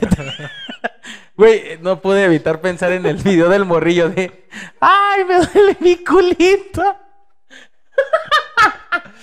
Ese sí es como de, no mames, güey, o sea... Estaba no, consciente sí, Estaba consciente, güey, güey, atiende al, al del volante que estaba así a la Sí, justamente. De Ajá, hecho, era, sí. bueno, yo pudiera decir que era la prioridad porque era el que no sabía si estaba consciente. Ajá, claro. Y el peor es que a lo mejor tú dices, bueno, está desmayado, si Ajá. está muerto, o si se, se está muriendo, o Verga. cosas así.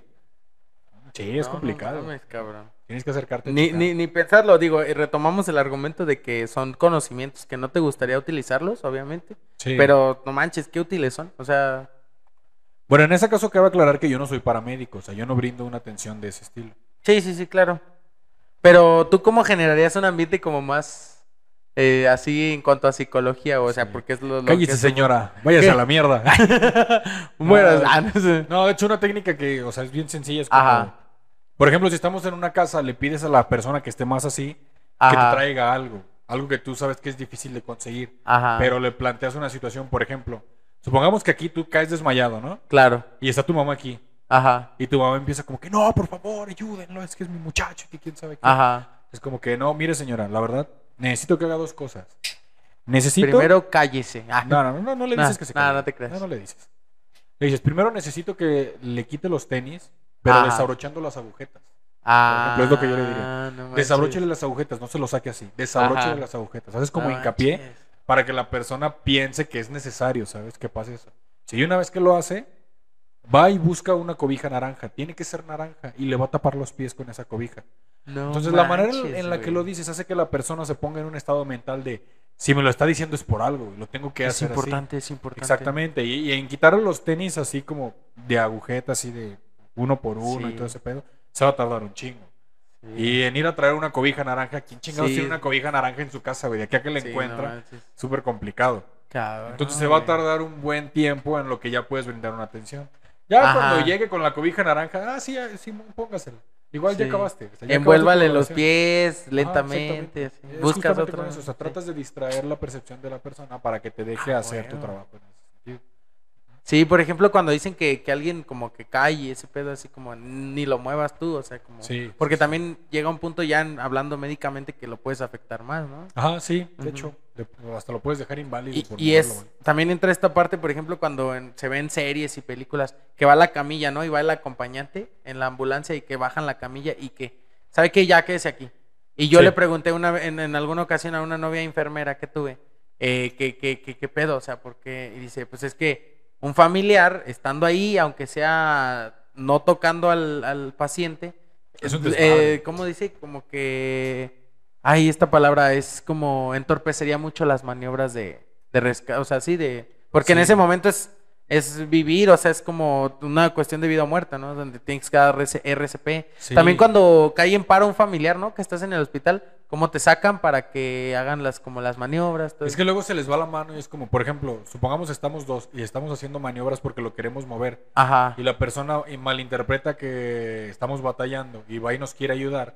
ajá. Y, por ejemplo, le, le da el primer levantón y es como que, no mames, señora, ya le chocó la cadera. Porque, o sea, hay maniobras para mover a una persona, Claro. para alinearla, para levantarla, para trasladarla. Para todo hay maniobras específicas en las que se cuidan las articulaciones y Ajá. pues se cuida el bienestar de la persona. El orden eh, en ese tipo de acciones es vida, funcionalidad y estética. En ese orden vas a procurar atender. ok. Si para salvar la vida tienes que sacrificar la funcionalidad y la estética, lo Ajá. haces. Pero si no es necesario sacrificar la funcionalidad y la estética, pues no lo haces. Entonces muchas veces en este traslado, si la gente se mete y hace ese tipo de cosas, pues a lo mejor y ellos ya le chingaron la estética o la funcionalidad porque no saben cómo se mueve. Ajá, güey. chingada madre, señora. Hágase para allá, por favor. Ajá, es como, no. Chingada madre, señora. Sí. Sí, Ya mire cómo dejó lo dejó. pendejo, mire. Ajá, es No. pata. Así, sí, la verdad es que sí. güey. Porque no sí se tienen que cuidar, o sea, las articulaciones. Te lo juro que hay maneras específicas de cómo se tiene que mover. Verga, güey. Es, es- Sí. es que no, no sé qué está más interesante, güey. Si la parte de la psicología o la parte del voluntariado, güey. Todo o sea, es interesante. todo es interesante, todo es interesante. Sí. Esto nos da pie para, la verdad, este, pues traer, a ver si quiere venir el capitán y, Sí, sí, y sobre todo, si eh, dar una pues hacer varias partes de, de este podcast. A lo mejor ya uno más enfocado al voluntariado y otro a la psicología. Sí, pues de hecho, mira, él, él es paramédico y no solo es paramédico, él es paramédico táctico además. Entonces él ya te podrá hablar también de un poquito de cosas más, todavía más allá. Sí. Sí, sí, por ejemplo, vendajes israelíes y torniquetes israelíes. A la y madre. pedo. ¿Y Sí, qué sí tiene que ver un, un vendaje israelí con un mexicano? ¿Qué ¿La pedo? diferencia? Pues es que los vendajes israelíes se llaman Ah. así porque fueron inventados en Israel, Claro. en el entorno táctico. A Entonces, la o sea, madre. Tienen mayor capacidad de resistencia. Táctico ya se escucha como Warzone, güey, un pedo así. Pues es ese pedo. como Call of Duty, Es güey. ese pedo. sí, A la neta. verga, güey. No, pues es Pues es Israel, Israel, pues acá rato están los bombazos, ¿no? Como Exactamente, ese entonces, ren. O sea, Israel hizo muchos adelantos en materia de, de primeros auxilios tácticos justamente por eso, porque los Por la supervivencia, ¿no? Güey? exactamente. Oye, de, hecho me brinca la palabra porque sí, sí lo vimos en... ¿La palabra Israel? Nah, aguanta. La- en, el- en la entrevista pre- previa vimos lo del autocuidado. Ajá, Ahorita sí, que sí. estamos, como que queríamos tocar ese tema porque me decías que era muy controversial. Este, Sí. ¿qué nos puedes mencionar del autocuidado? Mira, justamente el autocuidado tiene que ver con todo lo que tú haces para cuidar tu persona. Eh, y esta palabra justamente puede eh, redirigirse hacia los dos enfoques, hacia el de seguridad y hacia el de psicología. Ajá. En el sentido de la, de la psicología, ¿qué implica el autocuidado? Que tú sabes qué cosas te lastiman. Ajá. Entonces tratas de evitar las situaciones que te van a lastimar. claro. ¿sabes? Por ejemplo, dices, me gusta mucho esta chava, pero, ¿pero qué? Bueno, esta persona tiende a hacer mucho este tipo de cosas que a mí la verdad me provocan muchos celos, muchas inseguridades, mucho todo esto. Porque chingada madre, güey. Sí. To- Y hasta ahorita todo lo que me hubiera evitado, güey, hace tres años, cabrón. Sí, güey, está, está madre. Entonces, ¿qué, ¿qué harías tú de autocuidado? Sabes que yo me conozco y no estoy diciendo que tú como persona estés mal, pero yo no puedo convivir con ese tipo de cosas. Mejor yo me alejo, me quito de ahí. Y, a- y a- aparte puede ser que alguien sí conoce como esa parte del autocuidado, pero sí tienes que ser como muy, muy congruente, ¿no? O sea, como Es que es si sabes algo, Sí. o sea, ¿por qué de todos modos decides? Porque Mira. digo, yo, yo sí, la verdad, si yo me traslado hace dos, dos años y medio, tres, o sea, sí, la neta, sabía, tal vez sí sabía que, que eso no me hacía bien, pero seguía como... Es que es muy complicado, mira. Ajá. Aún yo tengo compañeros, Sí. inclusive ya titulados y todo, Ajá, que tienen relaciones bien de la verga, así. No saben poner límites, no saben nada de autocuidado y es como y a lo mejor son muy buenos ejerciendo, claro. pero para llevarlo a la práctica es como hijo de tu pinche madre. Tengo, tengo una compañera que yo a todo el Sí. mundo le digo, neta que mis respetos, yo la veo trabajar y mis respetos. No conozco una profesionista más buena que ella. Ajá. Pero para todo lo que tiene que ver con su vida personal, es hija de su pinche madre. El desmadre que trae, güey, neta, te lo juro. No manches. Y, es egresada de ahí. Verga, es como que no, no mames, neta, está muy cabrón ese pedo. Entonces, imagínate, si para los mismos psicólogos es como complicado, Claro. sí es como. Que, que, que podemos estar nosotros, años. los simples mortales, ¿no? Los, los ingenieros. Los No, no, contadores. es, es bien complicado llevar un proceso con un ingeniero, no mames. ¿Neta? Sí, es muy complicado. A, ver, platícame por qué. Para empezar, no saben expresar lo que. O sea, no saben expresarse. Ajá. Así, o sea, todo el mundo les tira mierda que porque no saben redactar un artículo como para una tesis o algo así. Sí. Lo mismo pasa cuando le preguntas, ¿qué sientes? No, pues no sé. Como no sabes, güey, ¿por Ta qué estás aquí? madre. Ah, pues es que he tenido estos pedillos. ¿Qué, pe- qué pedillos, güey? Unos pedillos. Ajá, ¿Por qué como vino a terapia unos pedillos? unos pedillos. Pero no te dice Ah, qué no pedillos. con el gastro. Es como que, no. Es, es- es- que es muy complicado Sí, porque justamente va. no saben expresarse. güey. No, no saben. No. Como todo su, to- to- todo su lenguaje que conocen es exageradamente técnico en el sentido Sí. cuadrado de las matemáticas y de todo eso. Claro. Es como que, ¿cuál es la diferencia entre, entre amor y enamoramiento? Que no era lo mismo. No mames, no, güey. No mames. No, pues no, No sé, güey. Así, o sea. Me da mucha risa porque creo, creo que yo sí he dejado como a veces a veces he entrado como en una parte como de soberbia de querer saber lo que está pasando conmigo. Y, y mi terapeuta pues sí me dice, "No, espérate, o sea, por eso estás viniendo aquí, ¿no? O sea, no sí. sabes, ¿no?" Déjame hacer mi chamba. ah, exactamente. Y, y se me hace muy cagado, por eso me da mucha risa, porque me siento identificado. Y, a- y aparte, siento identificadas a personas cercanas que conozco, ¿no? O sea, como, Sí. como hasta, el, hasta la expresión de, ay, chinga, que nada, lo mismo. Sí, o sea, es que porque sí pasa. pues en el ámbito convives con un chingo de ingenieros. Sí, y es que bueno, de este lado, o sea, sí empiezas a encontrar muchas diferencias hasta entre pendejaditas que tú creerías que son iguales. Es Eh. como que, ah, mira, sí es cierto, ah, sí es cierto, eso también, ah, esto es diferente, ah, y es como que no mames. ¿Qué- o sea, ¿qué Todo pedo, te abre la cabeza. ¿Qué pedo con esa? O sea, sí, sí, definitivamente nos lleva a la respuesta de la siguiente pregunta que, ¿qué pedo con la gente que es este, o sea, que va a terapia y es incongruente con lo que hace y lo que dice, ¿no? O sea, Sí. como, como eso no, no ayuda a nada, ¿no? O sea, Pues, mira, ahorita te lo digo, porque me quedé en el autocuidado en la parte de seguridad. ah, sí, perdón. Por ejemplo, ahorita con todo lo que está pasando, con todas las situaciones inseguras, algo de lo que la gente no, o sea, no entiende, es que siempre mandan todo hacia alguien más. Por Ajá. ejemplo, es como, es que nos está pasando esto y el gobierno, por ejemplo, no hace nada. Que no digo que no tienen responsabilidad, claro que la tienen. Pero, por ejemplo, también es como, a ver, sí, pero tú como persona también te tienes que cuidar. Y a mí me pasó, cuando yo estaba más chico me compré unos audífonos de estudio de la marca Sennheiser que me mamaban. Ajá. Me mamaban, te lo juro, se escuchaban bien chingón. Ajá. Pero desde que los compré yo dije, güey, no los puedo sacar a la calle, me los van a quitar. Sí. Y me daba un chingo de coraje no poder sacarlos a la calle porque pues yo los compré porque quería disfrutar de mi música. Claro. Pero yo sabía que en cuanto los sacara me los iban a quitar. Sí. Entonces dije, bueno, está bien, con mi coraje y todo, pero yo pagué por ellos. Claro. Los voy a utilizar entonces solo en la casa para que me dure, ¿no? De perdido. Sí. Y la gente es- no es lo que entiende, es lo que no entiende, pero cualquier persona se los hubiera llevado, se los hubieran robado y después se hubiera emputado con la demás gente, porque es que pinches ladrones muertos de hambre, y es que pinche gobierno que no me cuida, y es que pinche gente vio cómo me asaltaban y ninguno fue como para ir a, a hacer algo como para que no me pasara nada, es como que pues sí, a lo mejor es entendible, a lo mejor todo eso que dices está de la mierda, pero tú como persona, ¿qué estás haciendo por tu cuidarte? Ajá. O Sí, claro. para empezar, ni siquiera vas por la calle caminando y viendo al entorno para asegurarte de que sea un lugar seguro. Sí. Vas en la pendeja en tu teléfono, vas en la pendeja cuando estás en el Cambiándole a la camión. rola. y- Exactamente, o sea, traes la música tan fuerte que estás completamente desconectada del ambiente. Sí. Es como que a lo mejor no te asaltan, pero ponle que tú misma por ir en la pendeja, Te atropellan un pedazo. ajá, exactamente, te pasas el rojo y pasa un pinche carro y ya te hizo mierda. Y es eso, o sea, no es, no es culpa del automovilista. Ya no debo sí escuchar la música tan fuerte cuando voy manejando. Cuando voy en la pendeja. Sí, güey, cuando voy en la pendeja. Sí, o sea, por eso te Sí, digo, es controversial, porque la gran mayoría de la gente trata de poner este tipo de cosas en las manos de alguien más Ajá, y no se quiere hacer responsable. claro. Yo tengo una amiga que justamente está empezando a hacer todo esto y sí me decía, güey, es que está de la verga, es muy cansado. Ajá. ¿Por qué?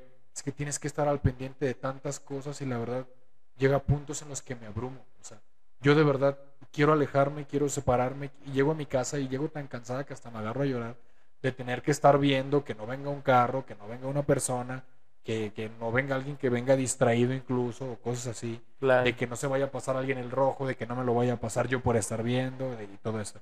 Porque pues sí, o sea, sí es cansado, pero es- es- tiene que ver con tu autocuidado. O sea, nadie, nadie en la vida te va a cuidar o te debería cuidar más de lo que tú mismo te deberías cuidar, ¿sabes? Ah, Sí, sí, sí. Y si vas por la vida esperando que alguien más te cuide y tú hacer tu desvergue, al fin que pues alguien más me tiene que cuidar, Sí. eso va a acabar mal. Tarde Claro. o temprano va a acabar mal. De hecho, de hecho remonto todo este, este, esta ideología del autocuidado, lo remonto mucho a cuando yo me enseñé a manejar en la escuela de manejo donde estaba. Sí. Decía, te vamos a enseñar una conducción defensiva y no que estés Sí. a la defensiva de, ah, peleándote con todos los automovilistas, sino de, esa filosofía era, me cuido a mí y cuido a los demás de mis propias acciones, ¿no? Entonces Sí, era como prevenir, ¿no? Si ese güey se va a frenar, pon intermitentes y, y todo eso. Y eso estoy segurísimo que no existe en todos los conductores porque no hay... Porque ahí entra hasta la cultura vial, ¿no? Así De hecho, como la mayoría de los detiene- conductores que tienen accidentes es ju- justamente eso, los que no saben qué es manejar a la defensiva. Ajá. Sí, porque es como anticipar las, las acciones de otro, las mías, bueno, te- tener la respuesta en las mías. Y, por Ajá, ejemplo, yo, sí, yo sé que si alguien se frena, bueno, para empezar, debo de analizar el panorama, porque me acuerdo que aquella vez me dijeron, por ejemplo, tienes que dejar que pasen tres segundos en vías rápidas y tú pasar después de tres segundos por ese mismo sitio, un poste, sí, es por distancia ejemplo. de seguridad. Ajá. Por si ese güey se frena, tú alcanzas a poner intermitentes y a tienes tres frenarte. segundos para frenar. Ajá. Y dice, si vas a menos de los tres, no alcanzas a frenar y le vas a dar en su madre. Sí. Y me decía Y te también van por, a dar en tu madre también, Ajá, porque vas a frenar. por la, por la carambola que puedes generar. O por ejemplo, en un semáforo simplemente dice, la distancia que tienes que, que formar es que tú veas las llantas de atrás en contacto con el Con el pavimento. suelo, si estás adelante y ya no las ves, ya Estás un putazo cerca. atrás, este, va vas a carambolear sí, y, sí, y- y va a pasar todo eso, ¿no? Sí, dar como esta parte de, de- de dar el pase, Ajá. de todo, todo ese desmadre. Entonces lo entiendo muy bien por esa parte. Sí, Está muy, muy, justamente. muy, muy chingón. Sí, Porque sí, sí, es, es, es muy, es muy simple de- de- de- o sea, echar la culpa a los demás. Me da mucha risa como pinches rateros muertos de hambre, sobre todo pinche gobierno que no garantiza mi seguridad. Sí. Pero pues no manches, tú, pinche te pones a sacar cuídate. unos beats, güey, este, a correr. en el camión que Sí, se mete arbolitos y, sí. y no quieres que te asalten. También, Sí, no, no mames, cabrón. madre, sí, tú, pues sí, no mames. Ajá. Definitivamente. Sí, y por ejemplo, del otro que mencionas, de ir a terapia y no ser congruente justamente con lo que haces, Ajá. en parte es algo de autocuidado, ¿sabes? O sea, Ajá. sí tiene que ver. Y a lo- bueno, al- el problema es que ahorita está como muy de moda Sí. eso de, ay, es que fui a terapia y me dijo esto. Bueno, órale, ¿y qué vas a empezar a hacer? No, nada, con ir a terapia ya tengo. Nada, no chingues. Sí, cierto. Si quieres ir a tirar tu dinero a lo pendejo, pues está bien, es cosa tuya. Y o sea, la verdad es que yo sí conozco gente que, o sea, incluso que hasta va al hospital psiquiátrico, que me dicen, güey, es que tengo, tengo consulta con mi psiquiatra tal y luego con el psicólogo, ¿y cuánto llevas? No, pues como cinco años. su Ah, ¿y has visto cambios en estos cinco años? No, en Chile no. Pues, ¿Ya qué verga vas? ¿qué? Ajá, o sea, es que Sí, sí, sería como el- el- el- la, la palabra y el tono. ¿Ya qué verga vas? Es que sí, es por ejemplo, si te metes a una clase de baile, los instructores te dicen, con la hora que hicieron aquí, no la van a hacer, practiquen en su casa. Claro. Y en la terapia es lo mismo. O sea, Sí. con la hora que vienes aquí no la vas a hacer. Empieza a hacer cambios. Si tu problema es que no sabes poner límites, empieza a poner límites. Sí. Pero si solo vas y te quejas de que te pasan cosas malas porque no sabes poner límites, pero jamás intentas poner límites toda tu puta vida y todo tu proceso terapéutico, va a tratarse de lo mismo, del daño que te hacen porque no sabes poner límites. Y no se trata de eso. Vas a ir a tirar tu dinero constantemente, que es algo que a mí no me gusta. A mí no me gusta desperdiciar el dinero de esa manera. ¿Sabes? Sí, a huevo. Bueno, eh, la verdad es que todo está muy interesante, pero no queremos eh, alargar tanto los episodios para que sean más digeribles. y esto pues abre pie a, a- pues a una parte 2, una parte 3. Estoy dispuesto, si quieres que venga otro Porque día, sí, la neta, tienes un chingo de tela de donde cortar, mi ángel, y me da mucho, mucho gusto que estés aquí como invitado, porque la neta, los aportes que nos dejas tan solo en esta parte 1, este, pues está, está muy, muy cabrón. Sí, o sea, no, pues a mí me da mucho gusto que me hayas invitado. Chido. no, no, no, pues e- esta es tu casa, este es tu estudio, cuando tú quieras, gracias. aquí, aquí andamos para servirte. Pues quisiéramos este, pasar un poco a- a- al- al futuro de Ángel. Ajá. ¿En qué te quieres especializar? Porque, no- o sea, para estar por concluir la carrera, o sea, neta, conoces un chingo lo que estás haciendo, o sea, neta, ajá, eh, Eh. sí, Pues mi idea es tratar de conjuntar todo lo que sea. ¿sabes? ajá, Este, hay, así hay, hay partes, como yo te decía, en la que la psicología y lo de seguridad se juntan mucho. claro, Y hay partes en las que no necesariamente se juntan, pero que se pueden llevar de la mano. claro, Y, o sea, esa es mi idea. Por ejemplo, en algún punto me gustaría poner un consultorio para zona industrial. Que Ajá. tenga que ver con todo esto de, de seguridad e higiene, de Sí. recursos humanos, de todo eso. Entonces, ahí metería todo lo que sé de seguridad y a la par metería lo que sé de psicología. sí, sí, sí, Y ya, o sea, sí me gustaría tener un consultorio, pero yo creo que un poquito más adelante también. claro, Este, yo creo que en algunos dos años, un año y medio, por ahí estar empezando algo así. Y pues ya, o sea, darle eso. Al final de cuentas, digo, igual voy a seguir buscando qué aprender y todo eso. Y si lo puedo meter y después cobrar de ello, pues mucho que mejor. Final Sí. de cuentas, pues es la idea. De hecho, platicaba con una amiga que es este nutrióloga en GM, en la zona industrial, ¿Sí? y estamos hablando como de lo verdaderamente importante, los hobbies, que no hay que como que dejarlos de un lado y todo. Pero ella mencionó algo bien importante y se me hizo bien padre. Saludos a Vania. Este, Saludos, Vania. Saludos, Vania. Eh, me decía que, bueno, esta parte de, de lo que es este la vocación, ¿no? Que estaría está bien chido y lo, y lo que deberíamos de hacer todos es como de hacer lo que te gusta y que además ganes dinero con ello, ¿no? Sí, de Y- hecho es el y- ideal. Y, ajá, y, está bien cagado, o sea, porque mucha gente como que, de- como ahorita, en- digo, en el episodio pasado que platicábamos con, con el buen Dante, saludos a Dante, Saludos, Dante. este, que, que, que decía, pues yo le decía una parte, ¿no? Así como, de, no manches, pues de aplausos no vives, ¿no? O sea, Sí, que dice, no, hecho. es que la música así deja. Y, y debemos quitarnos como esta mala cultura de, de hablar de dinero, pues la gente lo asocia como, ah, ese, este, nomás se la pasa hablando de dinero. O sea, hay que quitarnos como esos tabús, ¿no? Porque pues, la neta uno no come de, ni se da sus lujos ni nada, pues, Sí, de de aplausos, de agradecimientos, ¿no? Sino también monetizando, ¿no? Y- Sí, además yo creo que nadie estudia tantos años como para pretender no cobrar eso. Bueno, más que la gente que estudia filosofía y letras. O sea, sí, no mames, no, no esperes Sí. ganar un chingo de eso. O sea, Sí, que-. Si lo vas a estudiar, que sea porque te gusta, no porque te quieras hacer millonario. Yo creo que sería como tipo una carrera secundaria o algo así, ¿no? O sea, como que generes con algo y... Es que yo digo que es una carrera de gusto, ¿no? Ajá, sí, de gusto. O para Y- ser maestro de filosofía y letras. Oye, y luego, eh, ya, ya, ya nada más, este, porque sí nos llama la atención. Fíjate que siento que mu- hace, eh, de un tiempo para acá como que se está poniendo de moda ir a terapia. Pero tú, Sí. ¿qué, qué, qué, qué, qué, qué tan malo crees que sea que esto se pueda convertir en una moda, ¿no? O sea, como ir a terapia. Que se demerite el trabajo de ustedes o, o qué onda. Pues mira, a final de cuentas depende del profesionista. Ajá. O sea, yo me acuerdo que cuando estábamos en la Siriaco se puso de moda traer brackets. Para Ah. empezar, un, un dentista con ética no te pondría brackets si no los necesitas. Claro. Y hay un chingo de gente que trae brackets sin ocuparlos. Lo mismo, un psicólogo sin ética sabría perfectamente de decir, ¿sabes qué? Ya no puedo seguirte dando terapia. O sea, nomás te estás viniendo a ser pendejo. Porque A ese es eso. Sí, hay mucha gente que nada más va a hacerse pendejo. Sí. Y a lo mejor sí estás ganando y sí estás cobrando, pero queda dentro de tu ética el decir, no, güey, al chile ya no te voy a recibir. hasta que no te comprometas con tu proceso realmente, no te voy a recibir. Y si neta no le echas ganas, pues mejor ve y a otro lado con otro terapeuta que a él sí le valga madre y nomás quiere estar ahí cotorreando contigo. Sí, Pero- y es eso, por ejemplo, yo sí soy mucho de esa idea. Como decir, si quieres estar aquí, si vas a estar aquí, es porque vamos a hacer un trabajo. Si no, al chile, ni desperdicies tu tiempo ni me quites a mí el mío. Claro. Porque igual, yo te decía, esa energía que te dejan, o sea, todos te dejan algo. Y si tú nada más vienes y te haces pendejo y me estás dejando una carga de, al- de nada más venirte a ser pendejo, estás interrumpiendo mi trabajo y estás demeritando lo que yo le pudiera ofrecer a otra persona Claro. que si viene a La- hacer algo en serio. La hora ¿sí? que estás ocupando tú de consulta, pues la puede ocupar alguien que Ajá, sí lo necesita de verdad. Entonces, ¿tú crees que los procesos terapéuticos, esta sí me surge mucho, este, tienen como un final? O sea, sí, Sí, sí. Porque, por ejemplo, van cerrando. eh, quiero hablar de una de las terapias en las que estuve y yo me salí porque no compartía esa idea. Los grupos de autoayuda te manejan los que se basan en 12 pasos, alcohólicos sí, sí, sí. anónimos, neu- neuróticos, bueno, sí, quiero decirlo porque ya ahorita pues, ya no pertenezco, ¿ah? Pertenecí un tiempo a neuróticos anónimos, ¿no? Entonces, eh, esta, en, en esos grupos te, te mencionan mucho como de, es que tú ya no te puedes ir del grupo. Sí. Porque, porque esto es como una diabetes, solo se controla, no se cura. Entonces, yo sí como que dije, oye, no manches, toda mi vida me voy a quedar aquí. O sea, qué hueva. Y me acuerdo que con la terapia me empezó a ir como bien en la vida. Yo, yo les platico un poco de por qué me fui. Y, y empezaron a darme una responsabilidad del grupo de niños.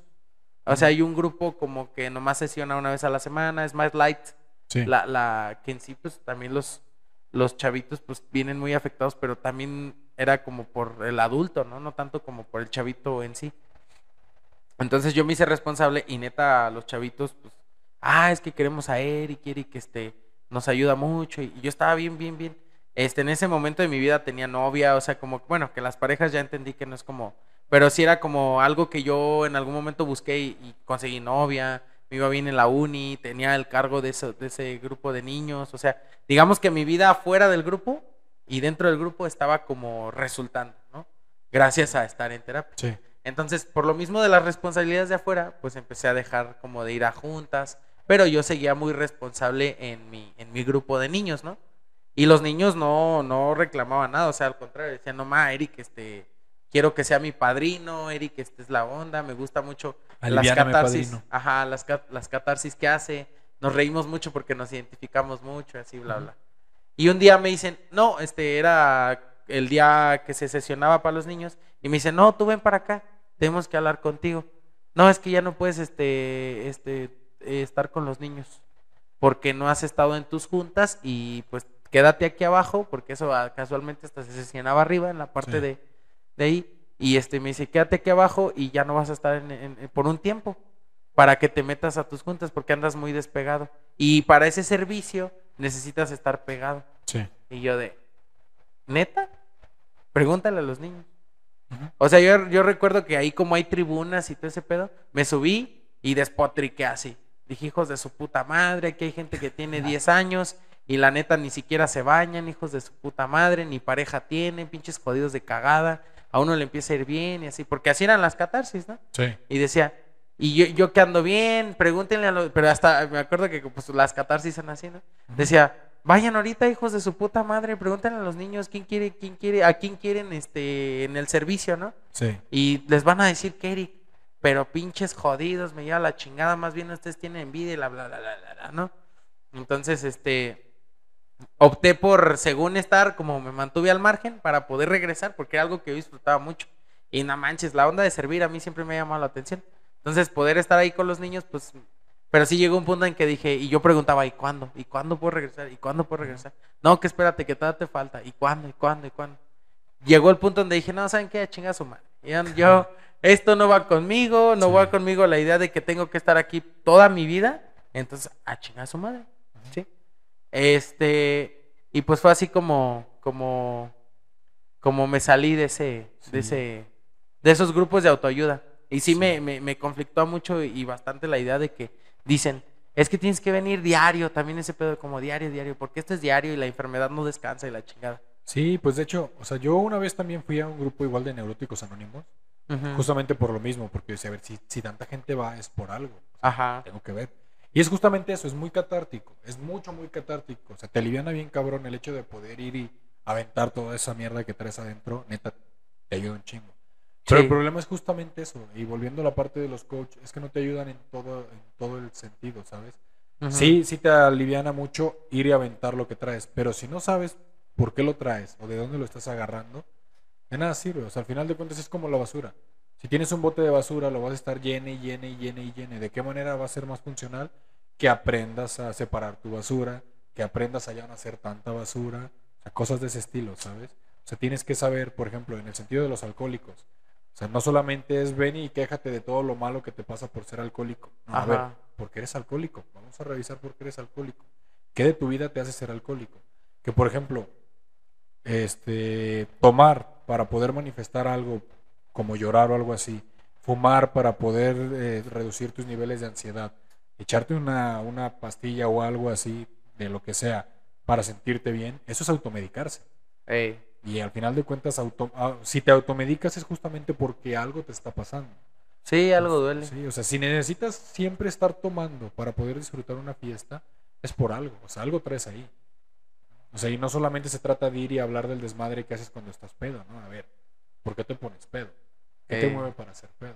¿Qué de tu vida te llevó al alcohol? Sí, ¿Por qué claro. con el alcohol haces o dices o mueves cosas que sin él no? ¿Qué pedo con eso? Y es justamente eso, o sea, la idea de los terapeutas, de los psicoterapeutas, no es que te quedes ahí toda la vida con ellos. Oye, y- y digamos que este proceso es como, como bueno, en el que en algún momento también digo, tiene sus, sus herramientas y, y están chidas unas que otras, me quedé con eso.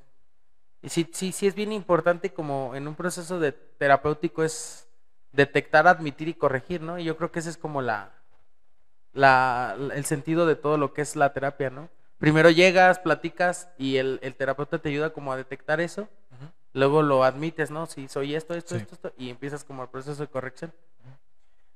No es tan sencillo, o sea, o sea hay muchos más pasos de- a la par de esos tres, Sí, pero, o sea, sí, si lo quieres como definir, sí, sí es así. Pero te digo, hay muchos enfoques y todos funcionan diferente. Hay unos que son muy largos, hay unos que son muy cortos, hay unos que son muy emocionales, hay otros que son más rígidos.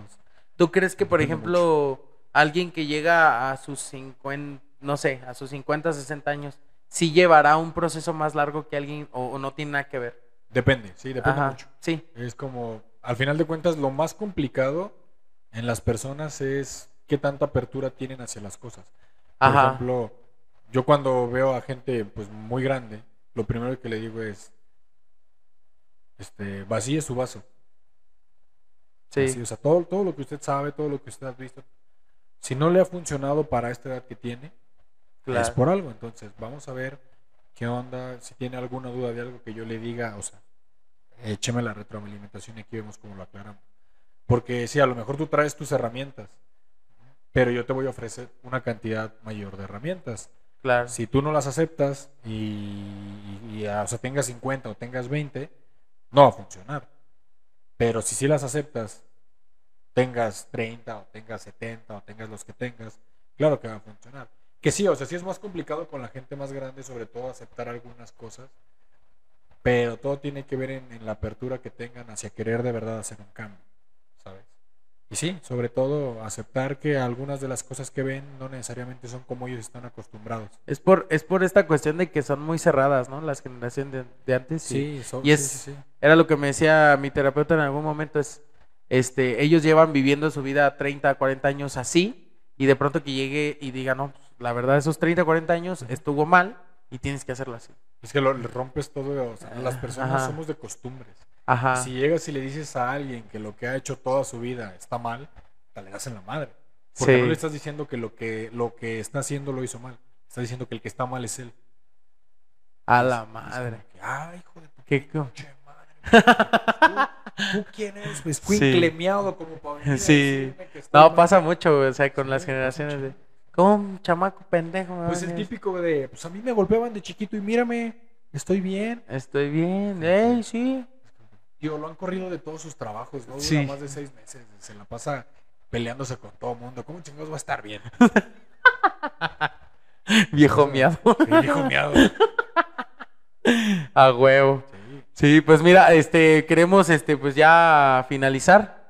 Eh, la verdad es que estuvo muy interesante, pero sí queremos hacer esto di- ah, digerible, Digerible. digerible y poder pues hacerlo en varias, en varias, este, partes. Y esperemos, te esperamos por una parte 2, parte 3 Sí, claro, y las que cuando sean gustes yo aquí. Y bueno, sobre todo porque tengo que bajar a mover la camioneta porque mis vecinos ya están en el grupo como de, este hijo de la chingada del 4, no, no es cierto, son respetuosos. Pero quiero finalizar este, pues sí, preguntándote la sección tan gustada del podcast. Y es una pregunta muy ambigua, pero a la, al- a la vez, este, pues sí, es algo que, que nos aportaría mucho. ¿Qué te inspira, Ángel, a ti? ¿Qué me inspira? A, a ver si ubicas esta, este, este pedacito. Ajá. ¿Cuál es su mayor miedo, señor Cruz? ¿No lo ubicas? No, güey. Juego de honor con Samuel Jackson. Ah, ya. Es nuestra luz la que nos da miedo, no nuestra oscuridad.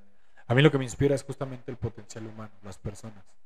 Yo he Ajá. visto a personas hacer cosas que no te imaginas. Cuando fui a servir a San Antonio al Panocan, Ajá. este, me encontré gente de, de- o sea, que ni siquiera era de aquí. O sea, llegué y lo primero que vi fue un grupo de alemanes bajando de la falda del cerro después de haber descombrado una orilla, ¿sabes? Es como que esa gente ni siquiera, o sea, no tiene la necesidad de andar aquí. Si Claro. lo están haciendo es por algo.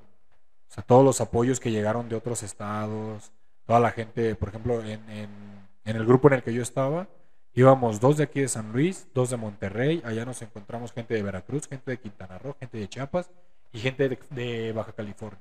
Y todos llegamos a un pueblo que queda a las orillas del Popo, que está más escondido que la chingada.